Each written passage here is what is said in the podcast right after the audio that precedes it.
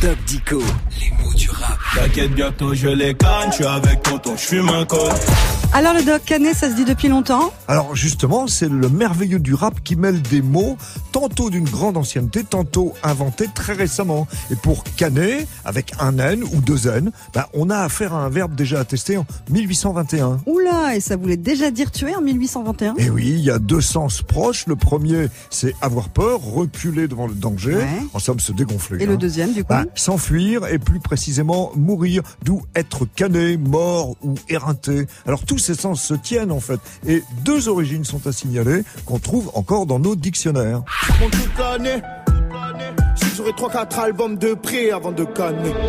Canet le doc, c'est donc un verbe ancien mais avec une double origine. Explique-nous. Oui, Yasmina, d'un côté, il y a la canne, la femelle du canard, Oula. et de l'autre, nos cannes, avec deux N qui désignent en argot nos jambes. hein. Mais quel rapport avec mourir ou tuer du coup Eh ben, autrefois, on disait d'une part faire la canne, c'est-à-dire reculer lâchement, comme la canne devant le danger. Ah, ok. Et il a canné, ben, c'était il s'est dégonflé.